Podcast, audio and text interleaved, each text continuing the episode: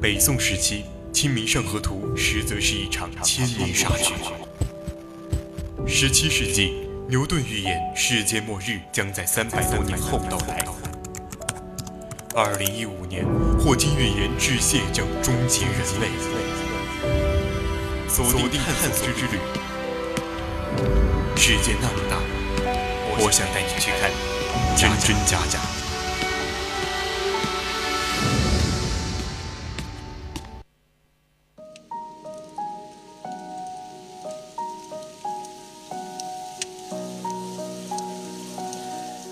青春调频与您共享，亲爱的听众朋友们，大家好，欢迎您继续收听 VOC 广播电台为您直播的《百科探秘之探索之旅》。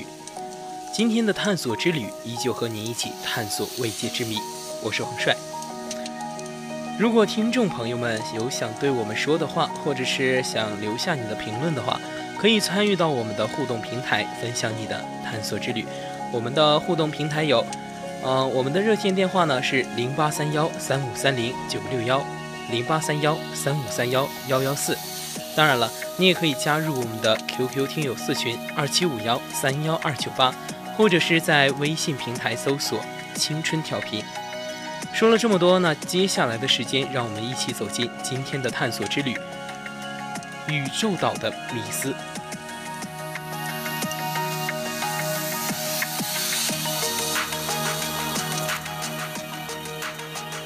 宇宙岛和岛宇宙是历史上天文学家对星系的两种称呼。如今我们很少去区分它们。从语言学的角度看，这种看似不经意的文字倒置，其实有特别大的深意。在前一个称呼中，人们将宇宙比作浩瀚的海洋，将星系比作散落的岛屿；后一个称呼则反映了某种旧观念的残留。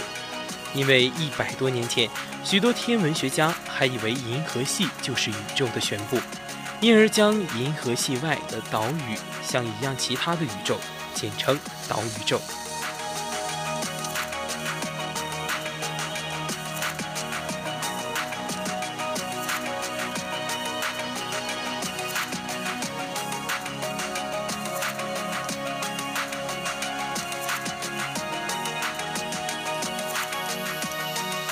的确，每当我们用天文望远镜凝望遥远星空的时候，总会看到许许多多掩藏于群星中的星系。它们长相各异，千姿百态，三五成群，仿佛游曳于海底的深海生物。二十世纪初，天文学家也曾早期的博物学家那样，将全天的星系按照形态详细归类、系统研究。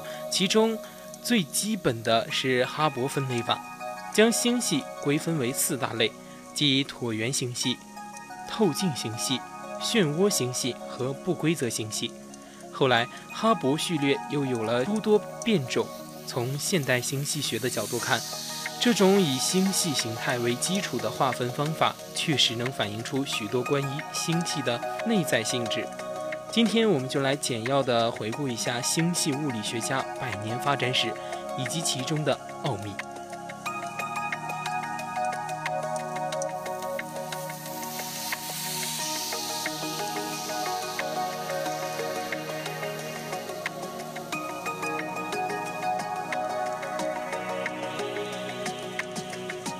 时间回退到一九二零年四月二十六日，当天，众多天文学家沿着大佬云集华盛顿美国国家科学院史密森尼学会的自然史博物馆内，参加了一场注定会载入史册的世纪天文大辩论。辩论在贝尔德的主持下进行，参辩双方是具有影响力的天文学家哈罗·沙普利与希伯·柯蒂斯。主题是宇宙的尺度大小。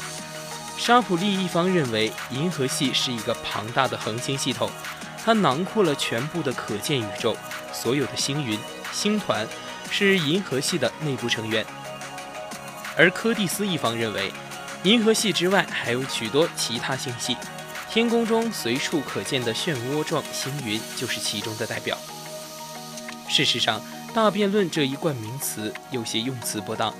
原因是当时的会议并未以论战的形式举行，而是双方先通过半个小时的简短演讲，陈述自己的论据，之后在黄昏时进行了一次综合讨论。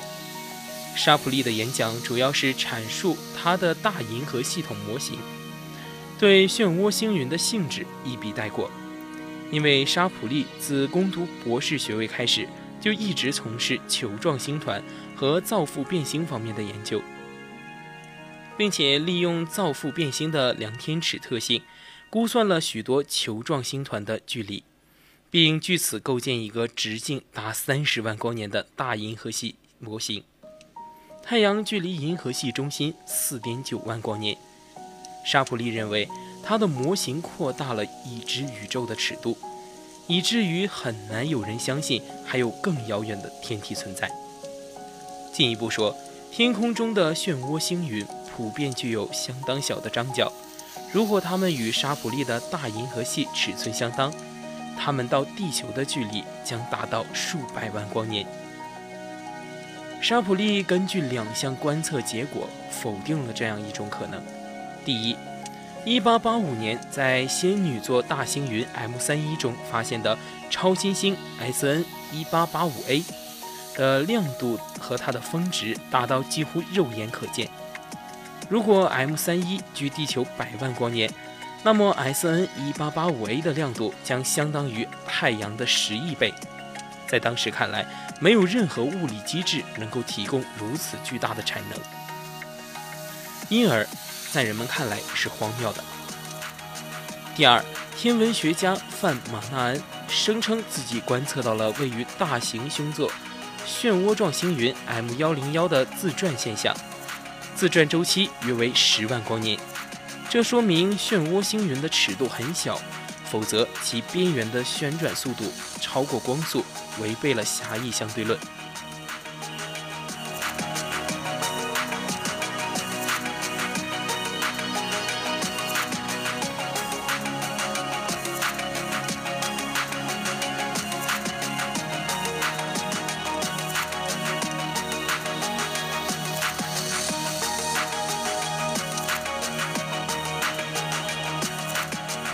而柯蒂斯曾详细研究过漩涡星云的光谱，发现其中存在吸收介质，许多星云还有极高的退行速度，这暗示它们并非银河系内的天体。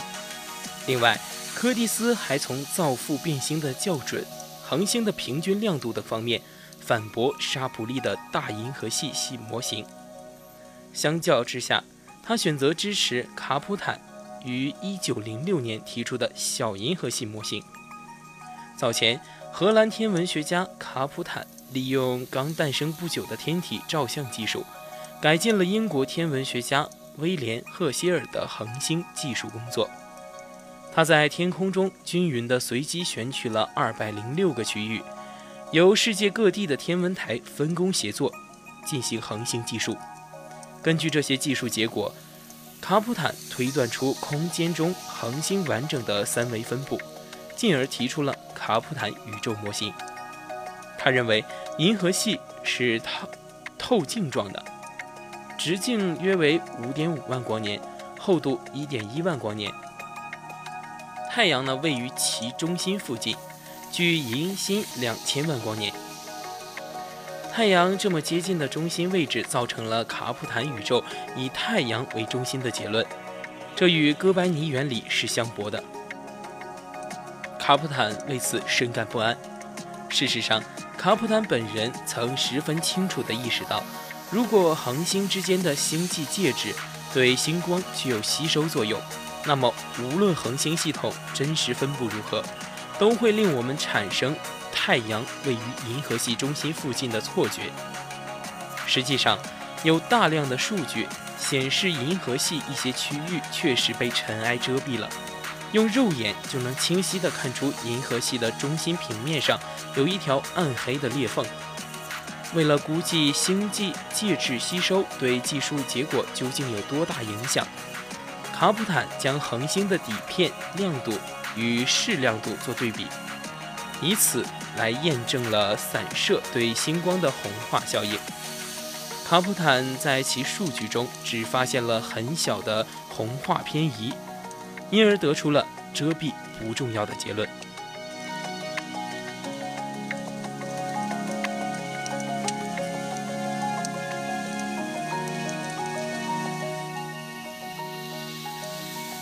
今天我们知道，星际尘埃对星光的影响主要是吸收，而不是红化。卡普坦宇宙与赫歇尔的银河系模型都是不正确的。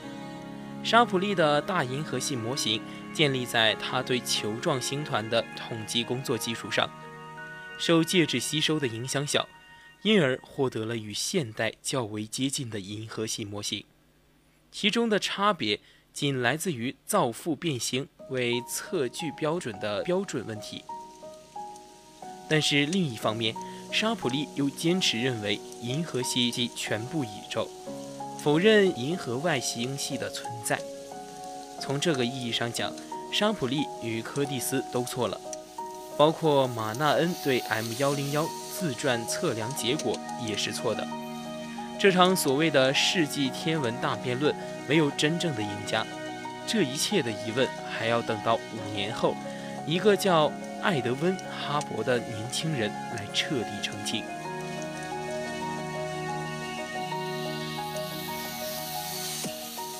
二十世纪二十年代，哈勃利用美国威尔逊天文台新建成的口径二点四五四米的胡克反射式望远镜，一口气做出了两项震惊天文学界的伟大成果。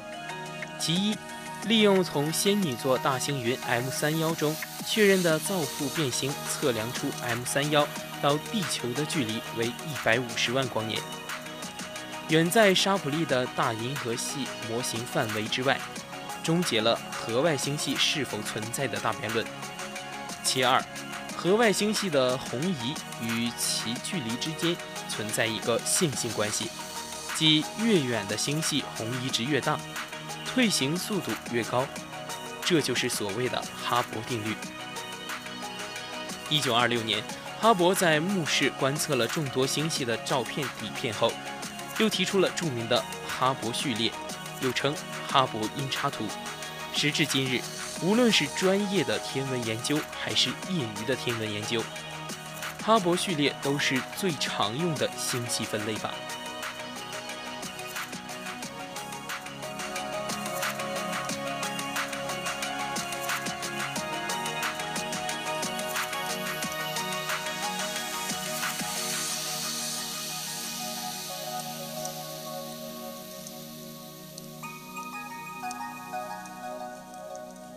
依照星系的形态，哈勃最初将星系分为了三大类：椭圆星系 E、漩涡星系 S 和不规则星系 L-RR。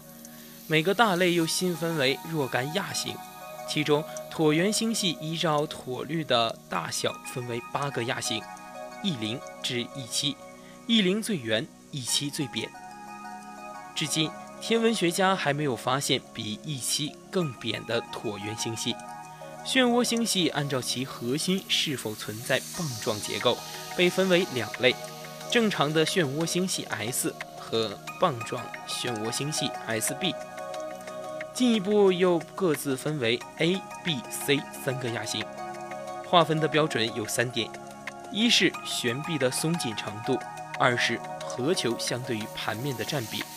三是星团和 HII 区在悬臂上显著的程度。哈勃发现，在漩涡星系中，这三点是有联系的，即 A 型漩涡星系常常具有最紧的悬臂，占比最大的核球，以及不明显的星团和 HII 区；而 C 型漩涡星系的悬臂更加舒展，核球最不明显。事实上，在一开始的时候，哈勃序列是作为一种星系的演化序列被提出来的。哈勃认为，宇宙中所有的星系都是从椭圆星系 E 零开始演变，椭率随逐渐上升，然后经过中间阶段的漩涡星系或者是棒旋星系，最后终结于破碎的不规则星系。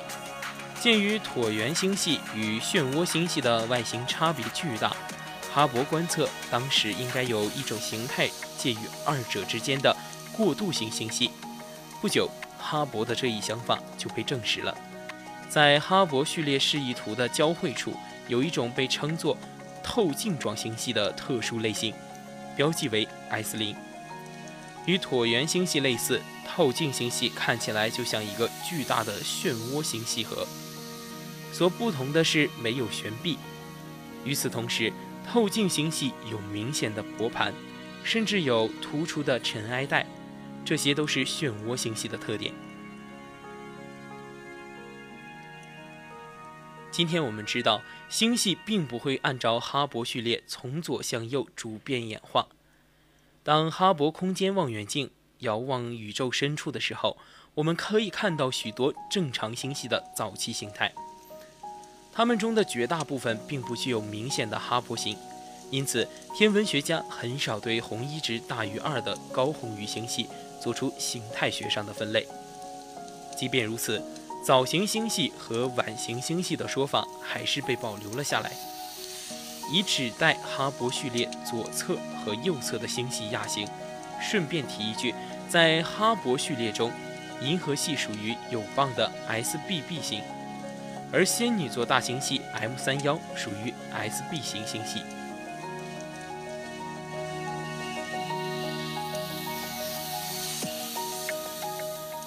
既然椭圆星系与漩涡星系并非简单的演变关系，那为什么有的星系看起来浑圆光滑、毫无特点，而有的星系却拥有着令人印象深刻的美丽悬臂呢？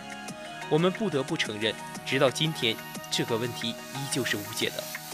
我们知道，仅仅是某些观测手段揭示出的二者间的表象差异，比如面量轮廓、天体速度弥散、气体比重、恒星年龄等。至于为何会产生这样的差异，却没有一点深层次的解释。从统计学的角度看，椭圆星系在星系中数量是占比很高的，达到了百分之六十一。而漩涡星系的占比只有百分之三十四，其余的百分之五是透镜状星系与不规则星系。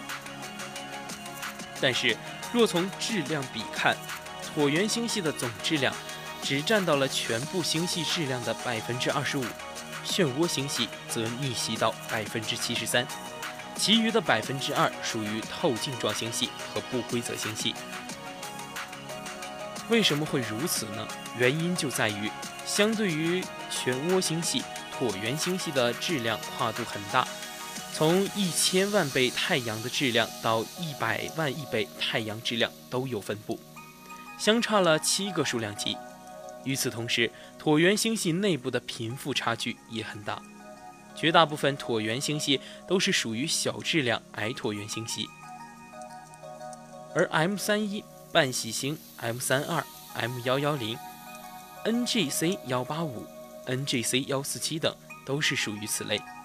最大的椭圆星系是一种被称为 CD 星系的巨型椭圆星系，比如著名的巨无霸星系，以及侍女座星系团中心的巨椭圆星系 M 八七等。CD 星系驻往寄居于副星系团的中心，直径超过一百万光年。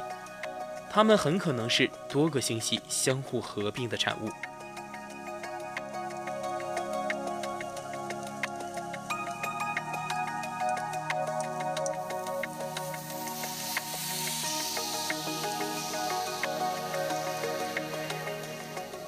我们再来看漩涡星系，粗看起来，S 星系的核心就像是一个缩小版的椭圆星系，许多观测结果也支持了这一看法。漩涡星系的核球区与椭圆星系具有着相似的面亮轮廓，其中的恒星都是在围绕球心的做无规则的圆周运动。相比之下，漩涡星系盘面上的天体运动更加整齐划一，几乎没有什么弥散。类比于热力学中的情况，如果漩涡星系的核球区被视为热力学温度较高的区域。那么，漩涡星系的盘面就属于热力学温度较低的区域。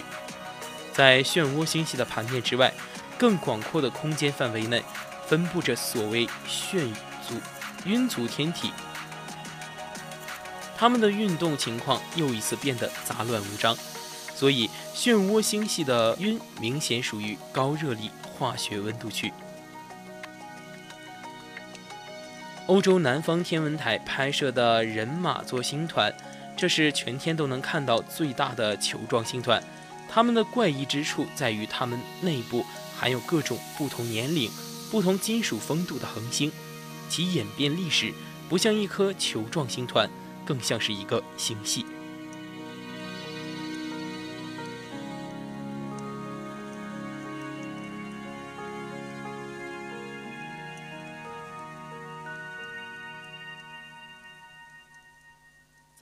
天文学界，曾有人猜测球状星团是历史上被银河系这样更庞大的系统吞并的矮星系的残余核心。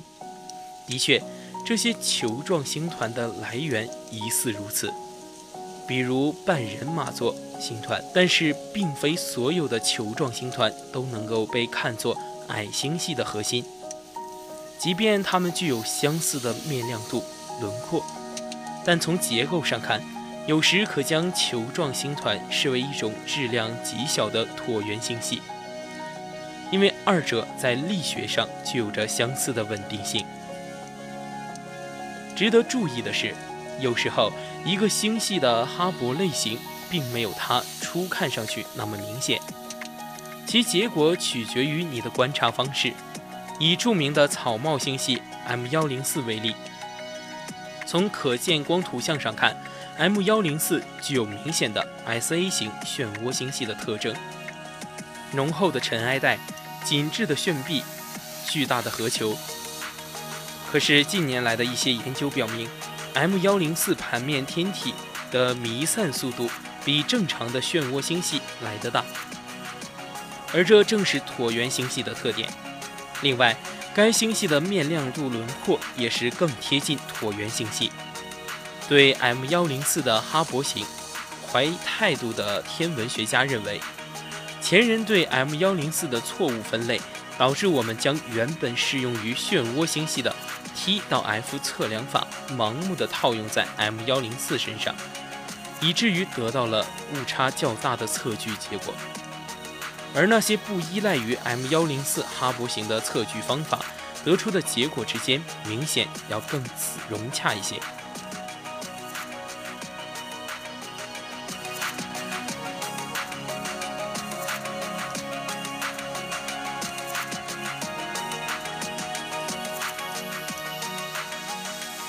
回顾过去的一百年，毫无疑问，我们对星系本质的理解更加深刻了。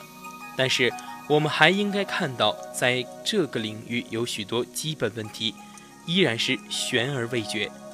这说明星系物理学是一门相对年轻的学科，宇宙岛的奥秘仍在前方等待着人们去探索、去开拓。